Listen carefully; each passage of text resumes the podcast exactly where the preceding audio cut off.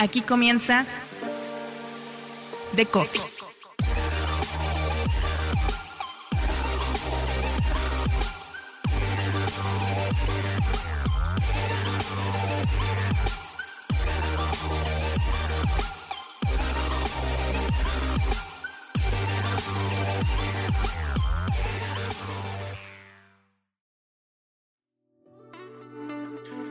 Los nuevos grandes fenómenos culturales se cuentan a partir de los creadores. Mientras faltan medios líderes en eSports, el metaverso o el reggaetón, abundan creadores que construyen sus propias comunidades apasionadas por estos temas. ¿Quién reemplaza a la Rolling Stone en las nuevas tendencias musicales? ¿Qué medio en español cubre todo lo que mueve el reggaetón? ¿Hacia dónde va el periodismo musical? Todo apunta a los creadores y a los periodistas que emprenden para crear los medios de nueva generación. Con este episodio continuamos con nuestras pláticas con periodistas creadores, con periodistas que apuestan por su marca personal para construir una audiencia y contar las historias con las que sueñan en el marco de la Creator Economy, que es también la Journalist Economy. Es Héctor Eli, periodista musical y creador del Flowcast. Yo soy Mauricio Cabrera y este es The Coffee, episodio 24, temporada 4. Comenzamos.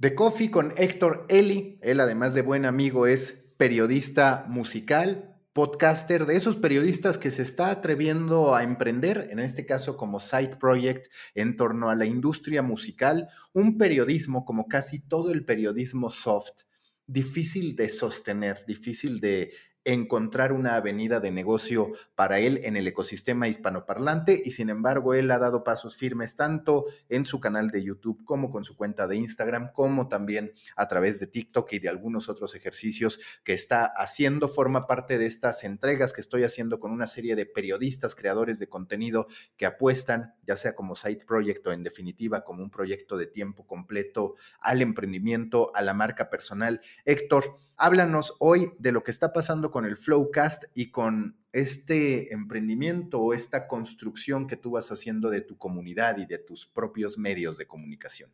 Claro, Mau, pues primero que nada, muchas gracias por invitarme a este podcast. La verdad es que estoy muy contento de platicar contigo. Yo te leo diario, eh, me pareces una referencia bastante interesante y la verdad con, con mucho contenido que eh, analizar, sobre todo cuando te dedicas a esto de los contenidos digitales, ¿no? Yo trabajo para una empresa, ¿no? Grande, eh, que es Televisa Digital. Y bueno, pues llevo ya casi cinco años ahí y he aprendido mucho porque el mundo digital cambia y está constantemente cambiando y yo soy soy fiel creyente del cambio. Entonces, yo soy periodista, como ya dijiste, al principio me dediqué a la radio en Ibero 90.9, después estuve en la revista Rolling Stone, después otra vez estuve en la radio, luego en Televisa Digital y ahora finalmente estamos dirigiendo este proyecto de podcast en Televisa, pero eh, realmente mi propósito personal no lo había encontrado 100% hasta que hice este podcast llamado el Flowcast. A mí siempre me llamó la atención entrevistar, eh, siempre quise tener esta oportunidad de contar historias de otras personas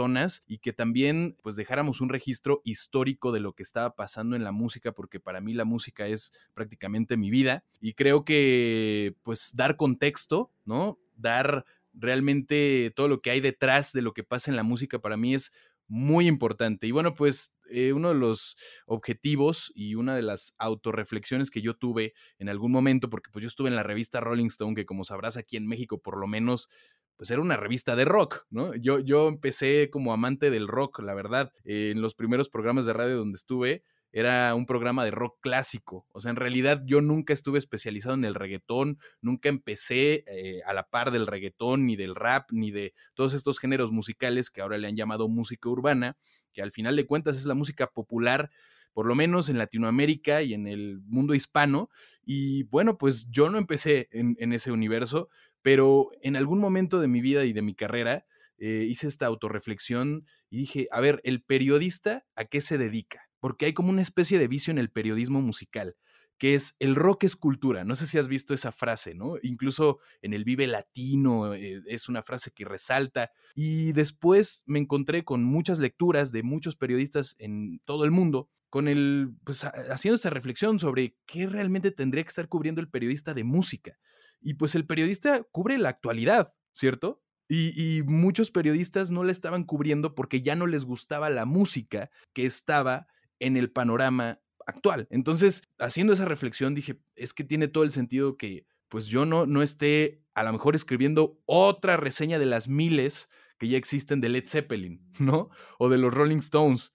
Que sí, que me gusta esa música, que me encanta, pero no estoy realmente aportando algo nuevo o algo diferente a lo que hay allá afuera. Y no hay nadie hablándolo desde la perspectiva cultural o musical, porque pues hay cientos de TikToks bailando Maluma, pero nadie te cuenta la historia detrás de el personaje, por qué en Colombia el reggaetón pues explotó como nunca antes, cuando no es de Colombia realmente el reggaetón, etcétera, etcétera, etcétera. Entonces, para mí eso fue muy importante y algo determinante en mi carrera para especializarme en estos géneros musicales, en la historia, en todo el bagaje cultural, que además hay un espectro, un, fantasma ahí como social que tenemos, ¿no? Eh, y hay mucha crítica alrededor de esto que es pues el, blancocentrismo, ¿no? El eurocentrismo o el anglocentrismo que, padecemos mucho en los países de Latinoamérica cercanos a Estados Unidos, que pues tal parece que todo lo que, lo que se vea blanquillo, ¿no? Lo que se vea como muy eh, suavizado, eso es lo que es el universo, ¿no? Cuando en realidad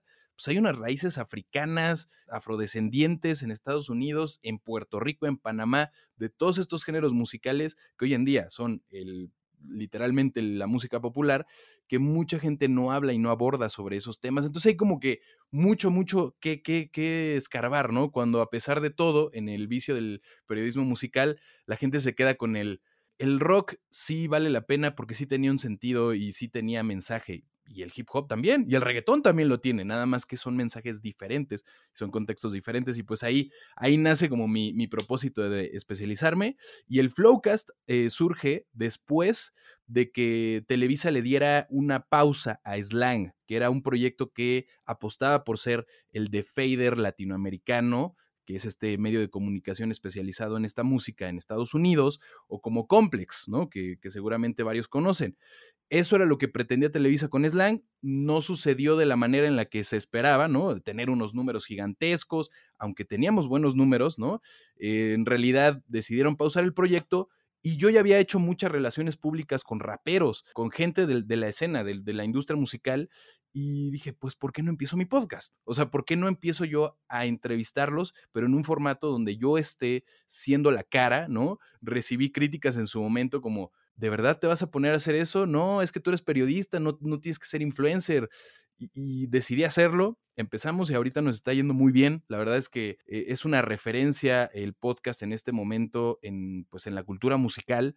En Puerto Rico, los podcasters, ¿no? Están rompiéndolas, están haciéndolo muy bien. Ya es un modelo de negocio. Eh, Molusco, que lleva años en la radio, tiene su propio canal de YouTube y es el que entrevista a los reggaetoneros y le va muy bien, o sea, gana mucho dinero de sponsorships y todo. Y Chente también, que es comediante, tiene su podcast, entrevista también. La única entrevista, nada más para decirte así, el, contexto, ¿no? Del, podcast y la música en este momento. Chente es el podcaster número dos, número uno de Puerto Rico. Bad Bunny solo dio dos entrevistas para el lanzamiento de su último disco, para el New York Times y para Chente. Entonces, el podcast y un periódico, pues global, y no hubo otra entrevista más. Entonces, te habla de, la importancia que está viendo en este universo los podcasts y la música, y pues un poco el contexto que te acabo de dar de, de cómo empecé yo en este universo. Y también de este cambio absoluto, porque Así como antes encontrábamos, como comentas, revistas emblemáticas de rock and roll, muchísimas publicaciones enfocadas a ello, perfiles muy a profundidad y demás, lo cierto es que frente al reggaetón, particularmente en el, mercado hispanoparlante, pero no solo frente al reggaetón, también, por ejemplo, en torno a los eSports, en torno a conversaciones sobre, qué sé yo, el metaverso. No terminan por aparecer medios de comunicación como los concebíamos antes que sean referencia. Aparecen creadores de contenido que construyen una comunidad y entonces se ponen a hablar de eso. Siempre el medio deportivo dice, ah, pues llevan el sports en el nombre, entonces seguro que yo lo puedo conquistar. La respuesta es que ni ESPN, ni Medio Tiempo en México, ni Marca en España han podido apoderarse de la conversación sobre los eSports, como tampoco de repente estas publicaciones abiertas sobre música han podido apoderarse, si cabe la expresión, de la conversación sobre el reggaetón.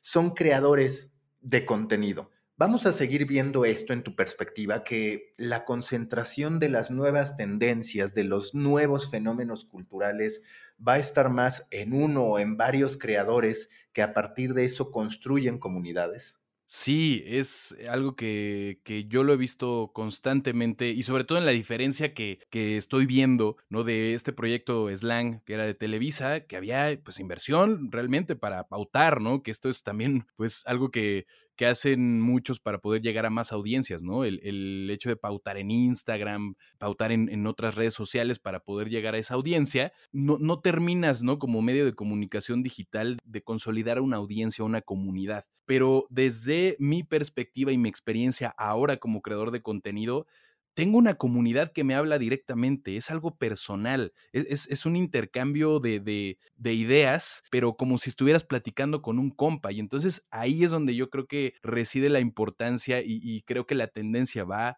a seguirse orientando hacia el creador de contenido, porque es como platicar con un compa, o sea, creo que es eso, ¿no? Y, y, es curioso porque como vengo de los medios, ¿no? Siempre era como, habla más general de las cosas, no, no se te va a entender. Y entre más de nicho lo hago, la gente me sigue más. E, es algo muy curioso, porque, no, o sea, por ejemplo, ahora voy a sacar un clip de la última entrevista que tuve con Faith, que es compositor colombiano, trabajó con J Balvin, y ahora es uno de los eh, reggaetoneros que son de los que yo creo que a final de año van a ser los artistas del año, en el reggaetón por lo menos. Y Faith me decía, grabé con DJ Premier. DJ Premier es el productor de discos enormes como Graduation de Kanye West y estamos viendo esas convergencias de música que nadie las platica porque en realidad lo único que quieren saber de Fade en las entrevistas, los medios de comunicación al menos, es si anda con Carol G o no. ¿Sabes? Y eso claro que se va a hacer viral, pero lo que voy en este punto es que este clip que, que voy a sacar seguramente se va a hacer viral, pero más que se haga viral, va a generar una conversación, que eso es lo que me ha pasado. Los blogs incluso de música en Puerto Rico, en República Dominicana, en Colombia, han retomado mis entrevistas para hacer sus contenidos. Entonces ahí es donde ves que el creador de contenido está generando la conversación realmente. Tal vez no, no estás teniendo los millones de views del clip de Fade y Carol G porque pues no sé, no hablaste de ello con el artista, pero generaste la conversación a nivel musical y a nivel cultural. Es algo que me, que me gusta mucho lo que estoy viviendo con, con este proyecto que es el Flowcast. Sí, que es el típico dilema entre el generalismo, que también muchas veces es fácil que el generalismo se vista de oportunismo, de ahorita pasó esto, entonces voy a hablar de si anda con Carol G o no, pero que a final de cuentas al fanático más férreo no le interesa, le interesa más a la audiencia en general que se monta un chisme, mientras que nosotros como creadores terminamos abarcando, digamos, la especificidad, esas preguntas que no son tan fáciles de entender.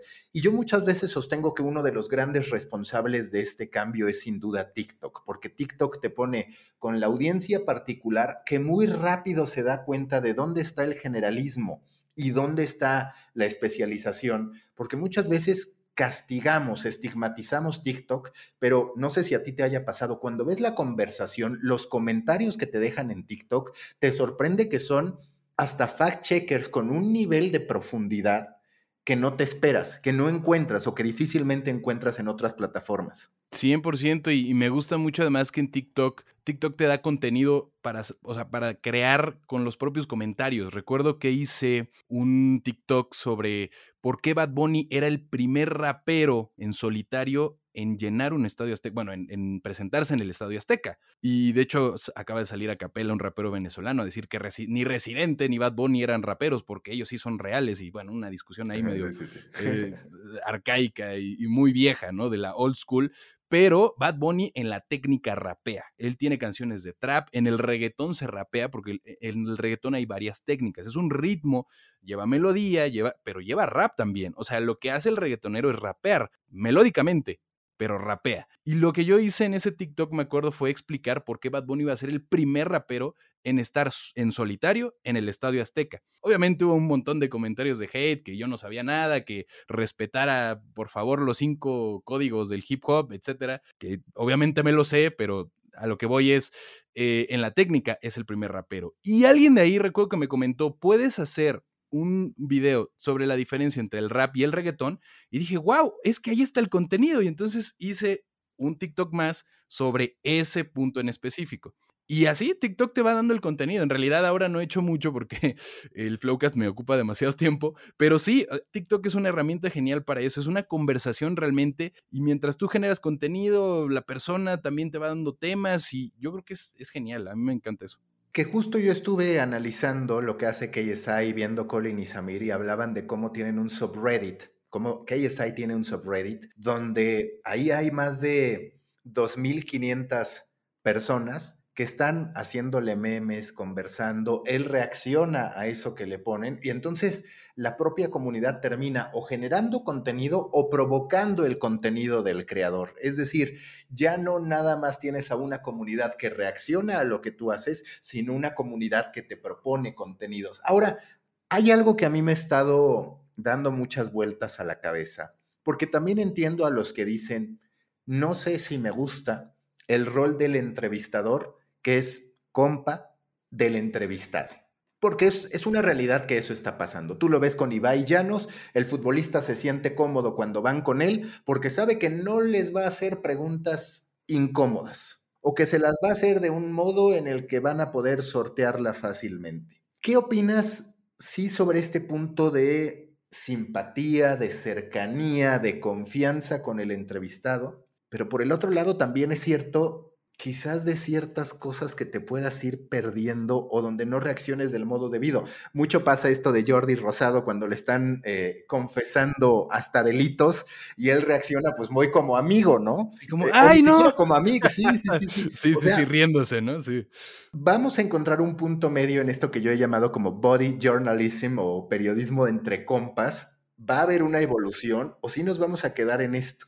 Fíjate que yo he intentado llegar a un punto medio y surge a raíz de que yo en la universidad estudié un rato psicoanálisis y creo que eh, me ha ayudado mucho la técnica psicoanalítica a sacar lo que quiero sacar, tratar de empatizar con, con la persona que está enfrente de mí y no necesariamente hacerme su compa, ¿sabes? O sea, como que e, el terapeuta es eso, o sea, en realidad el terapeuta pues tiene que generar confianza con el, sí, con, con el paciente, pero lo que en realidad quiere sacar es lo, lo, más inconsciente, la basura, ¿no? Como diría Freud, pues en nuestro inconsciente está toda la basura, ¿no? Sí, sí, sí, y a mí me ha ayudado mucho eso, la verdad, o sea, si te soy muy honesto, esa técnica psicoanalítica a mí me ha ayudado bastante, porque cuando llega el, el entre, o sea, ojalá este, no piensen que soy como medio maquiavélico, pero pues en realidad lo que hago es, ah, ¿cómo estás? Oye, te ofrezco cerveza, sí, todo bien, pero nunca me hago su compa realmente, ¿sabes? O sea, como que nunca en realidad eh, se traspase esa barrera. Tengo amigos artistas ahora, ya después de pues, años de carrera, ya hay gente que considero amiga, pero es, e, es, y de hecho no he entrevistado en, el podcast a Charles Sanz, que, que, considero amigo, o a Jera MX, que también considero amigo, pero y creo que va a ser difícil, ¿Sabes? Creo que hasta me parece más difícil como hacer una entrevista con alguien que conozco y que lo he visto pues, en, fiestas, eh, va a ser difícil. Pero en, realidad a mí me gusta más cuando no conozco a la persona y tengo tantos temas que hablar y de pronto tengo que empatizar, pero al mismo tiempo ser duro, ¿no? O sea, me acuerdo, creo que mi mejor entrevista, y me lo han dicho, eh, la gente de la industria, que creo que el, el, que lleva la agenda de Rosalía lleva la agenda de Toquisha, y me dijo que en República Dominicana se había hecho viral mi entrevista con Toquilla muy curiosamente porque en República Dominicana entrevistan muy directo, o sea, como que preguntan muy directo y son muy directos los dominicanos. De, hecho, el dembow dominicano, esta música, es todavía más este, sucia que el reggaetón, o sea, ellos son muy directos. Y entonces Toquilla, cuando llegó, que ella es de República Dominicana, al, podcast, fue una conversación tan fluida y, sacó cosas tan densas, o sea, como el hecho de haberse dedicado a la prostitución y yo en lugar de, de, no lo sé, o sea, tampoco era tan compa, pero me impactaba y, o sea, como que creo que fue una conversación donde llegué a un punto medio, o sea, como que esa plática creo que fue un punto medio en donde yo saqué información, datos, pero al mismo tiempo intenté ser empático y por otro lado, pues sí, también eh, ser como duro y le pregunté sobre la polémica, no sé si tú viste de, de la canción de Perra, así se llama esta canción, una canción donde J Balvin sujetaba a dos mujeres afrodescendientes, perdón, porque estaban en República Dominicana, con cadenas que lo cancelaron y hasta la no sé qué de Colombia, no sé, alguna embajadora le dijo a Balvin que bajara el video y Toquisha habló fuerte respecto al tema y, creo que es uno de mis clips más virales y, y, creo que ahí encontré ese punto medio, ¿sabes? O sea, creo que sí se puede. En mi caso, creo que es por eso, por la técnica psicoanalítica, ¿no? Este, como que intento llegar por ahí y no hacerme tan compa eh, pero al mismo tiempo pues sacar ese, esa data, ¿no? el dato duro.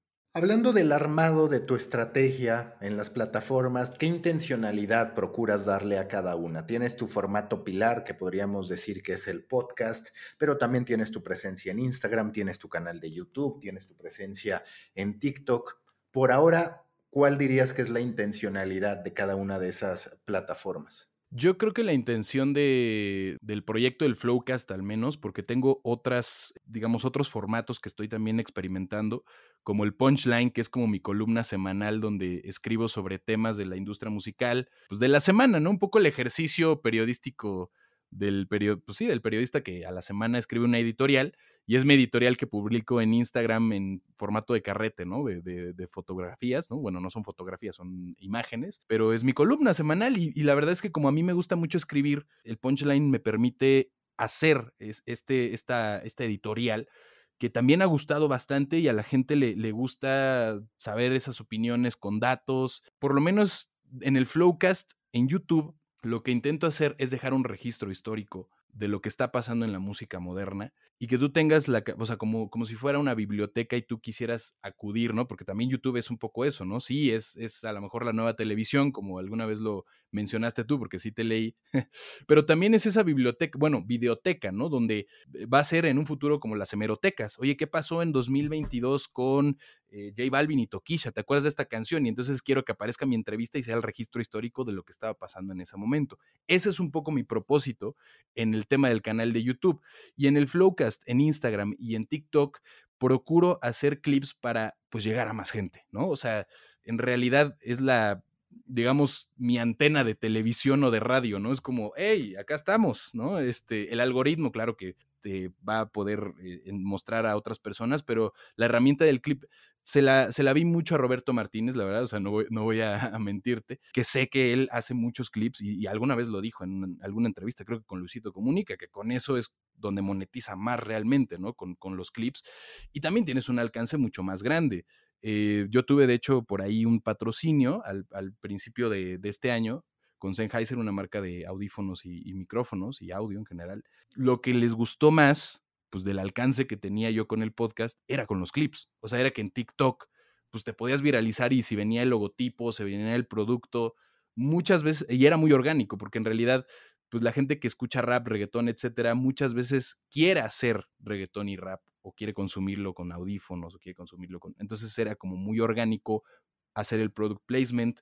Y pues con el TikTok y el Instagram, la verdad estoy intentando eso, ¿no? Llegar a más gente, ¿no? Sobre todo en TikTok. En Instagram me gusta como hacerlo un tipo de revista, ¿no? O sea, que tengas el contenido del Flowcast, ¿no? De que es el, pues, la entrevista, el, contenido principal, el main eh, product, y el punchline, que pues, es la editorial semanal, y de pronto alguna foto mía, pues, porque también es algo muy personal, ¿no? No soy una revista.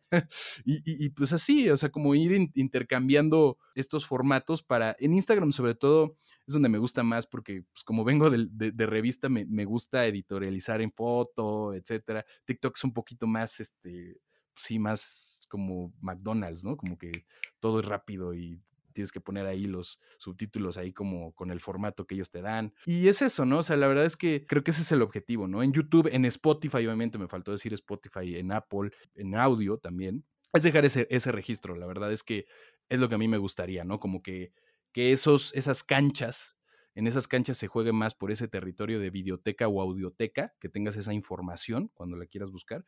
Y pues ya en Instagram más revista y en TikTok pues expansión, ¿no? O sea, como más bien como ser ese canal de, existe esto, no existe el, el, Flowcast. ¿Qué oportunidades de monetización ves? Porque siempre cuando hablamos de un tema soft, surgen dentro de los propios medios de comunicación, no hay suficientes anunciantes, la gente no va a pagar por eso. Hay en términos generales un escepticismo hacia todo lo que tenga que ver con negocio detrás de temáticas habitualmente consideradas como soft, recordando que en periodismo se habla de periodismo hard para política, seguridad, movimientos sociales y de periodismo soft para lo que sea entretenimiento. ¿Tú qué es lo que visualizas en términos de monetización? ¿Cómo ves? Ya ahorita hablaste de un patrocinio, claramente pues hay oportunidades de estar mostrando publicidad en YouTube y en otras redes por las que puedas recibir ingresos, pero ¿qué percibes hacia adelante? Que va a conformar este ecosistema de ingresos para ti? Yo creo que hay que saber leer muy bien eh, el panorama, ¿no? En realidad, el, contexto social también, ¿no? Yo recuerdo que empatizaba mucho con algún newsletter que tú mandaste con, ciertos datos del regreso a la vida,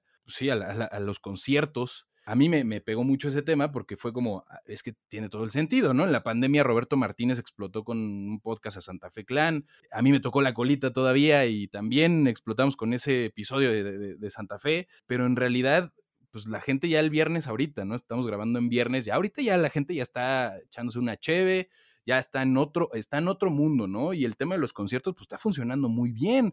Entonces, creo que hay que leer bien el panorama. En mi caso, estamos a punto de explorar una posibilidad de hacer el Flowcast en vivo. Y, es leyendo ese panorama, ¿no? O sea, como que traduciendo cómo está el contexto en este momento. Es decir, claro, vamos a seguir en YouTube, vamos a seguir en Spotify, vamos a seguirlo haciendo, pero ¿por qué no lo hacemos ahora en vivo, no? Cuando ya se están haciendo podcasts en vivo, creo que en Estados Unidos se hacen ya desde hace tiempo, la gente paga un boleto para poder verte y en este caso como el Flowcast tiene también el apoyo del artista, pues la gente no solamente iría a ver el Flowcast, sino también iría a ver a, su artista favorito. Entonces, esa es una posibilidad de, de monetizar a lo mejor, digamos, en el área limítrofe del contenido, ¿no? Pues saliéndote un poquito de lo digital, por así decirlo, y explorar, pues, esa área, eh, haciéndolo en vivo, que el podcast quede grabado, que quede como registro en YouTube, pero finalmente ya hiciste una experiencia diferente, ¿no? Y en esta experiencia yo no solamente es cobrar en la taquilla, sino puedes vender merch, puedes eh, involucrar alguna marca, ¿no? Donde, no sé, vas a dar pues algunas, este, no sé, vas a vender alcohol o vas a vender algo para que sea más disfrutable, ¿no? A lo mejor, digo, con, con sus precauciones, etcétera, pero estamos explorando esas posibilidades para que el Flowcast no solo se quede ahí como un podcast más, sino como que quiero llevarlo yo a ese, a ese universo del en vivo, porque pues también hay posibilidades, sobre todo en un momento en el que creo que la sociedad quiere salirse de su casa. O sea, ahorita ya vámonos de fiesta, ¿no? O sea, o vámonos al concierto, o vámonos a, y en el mundo de la música, en el mundo de, sobre todo ahora, justo en, la descripción de mi perfil, ahora que le estoy mostrando mucho a las marcas eh, de qué se trata el Flowcast, pues el rap, el reggaetón, es mucho de vivirlo en vivo, ¿no? El perreo, que es esa técnica que en Estados Unidos le llaman el twerk, que es prácticamente lo mismo. Eso se baila, o sea, eso, eso, no se puede hacer en tu casa, ¿no?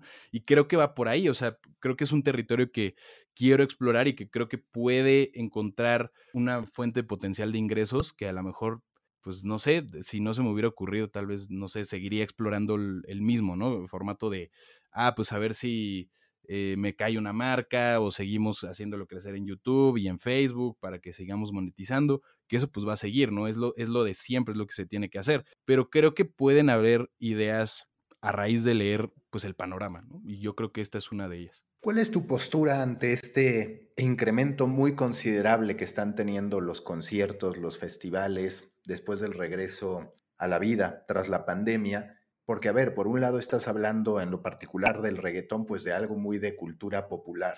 Por el otro lado, de costos que no cualquiera puede pagar. Que es cierto que, como pasaba antes con el fútbol, me parece cada vez menos, pues la gente está dispuesta a hacer esa inversión pagando como sea.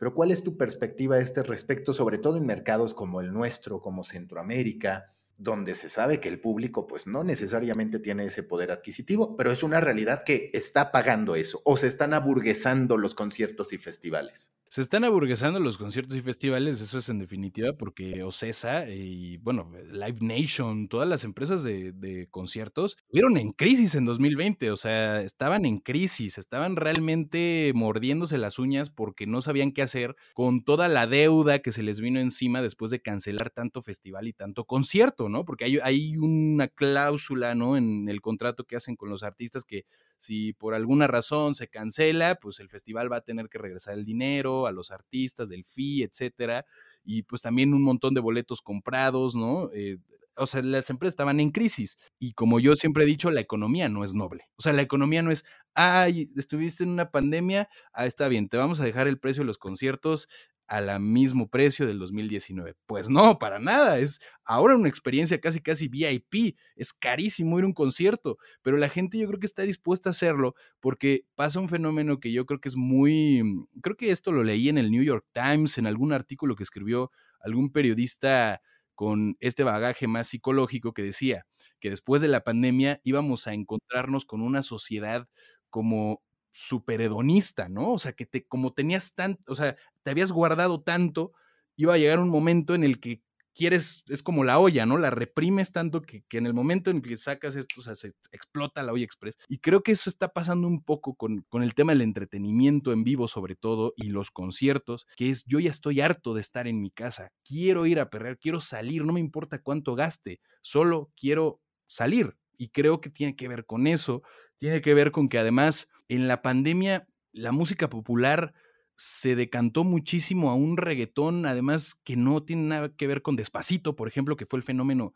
que dio inicio como a, esta nueva generación del reggaetón pop, por así decirlo, ¿no? Primero fue Gasolina en el 2004, en el 2017 fue Despacito, pero si tú te pones a ver, Bad Bunny empezó a explotar cuando empezó la, pandemia también, o sea, a nivel global, ¿no? Eh, digo, en el nicho obviamente ya era conocido, pero Bad Bunny lleva dos años consecutivos siendo el artista más escuchado del mundo en plataformas digitales.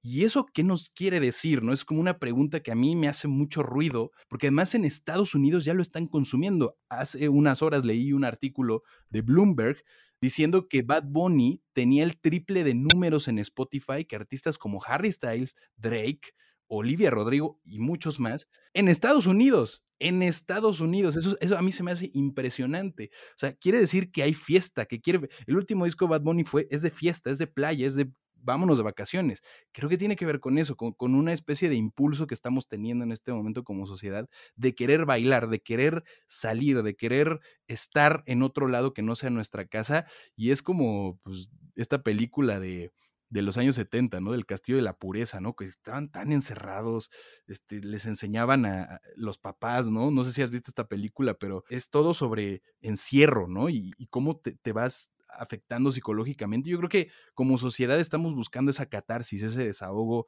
ese salgámonos de aquí, y creo que va por ahí, o sea, creo que va por ahí el hecho de que Bad Bunny lleve dos años seguidos siendo el más escuchado en el planeta, que eso a mí se me hace impresionante, porque de verdad, o sea, no te imaginabas hace cuatro años eso, ¿no? Que un artista que hablara español, puertorriqueño, de reggaeton, se fuera a convertir en esa figura. Y creo que va, va por ahí. Y que es increíble que estén esos fenómenos y no abunde el contenido en español que cubre esos fenómenos. Ahí me parece otra vez que encontramos la gran divergencia o la gran contradicción cultural en la que vivimos como medios de comunicación. Para cerrar, antes de iniciar esta conversación, hablábamos sobre cómo lo soft pues tiene ángulos hard bastante significativos y que si tú rascas detrás de los grandes deportistas, detrás de los grandes reggaetoneros, detrás de los grandes creativos en cualquier sector, encuentras temáticas que te sorprenden.